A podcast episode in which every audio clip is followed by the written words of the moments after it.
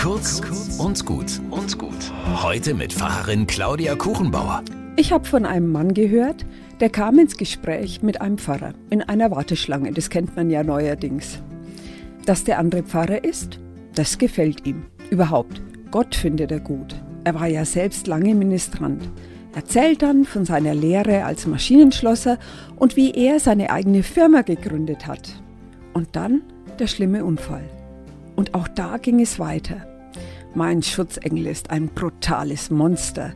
Wo der mich schon überall rausgeholt hat, sagt er.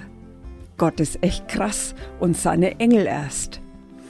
Ich habe bisher noch niemand so über Engel reden hören. Da spricht jemand mit Lebenserfahrung und die ist eine krasse Engelserfahrung. Eltern wählen oft den Taufspruch aus Psalm 91.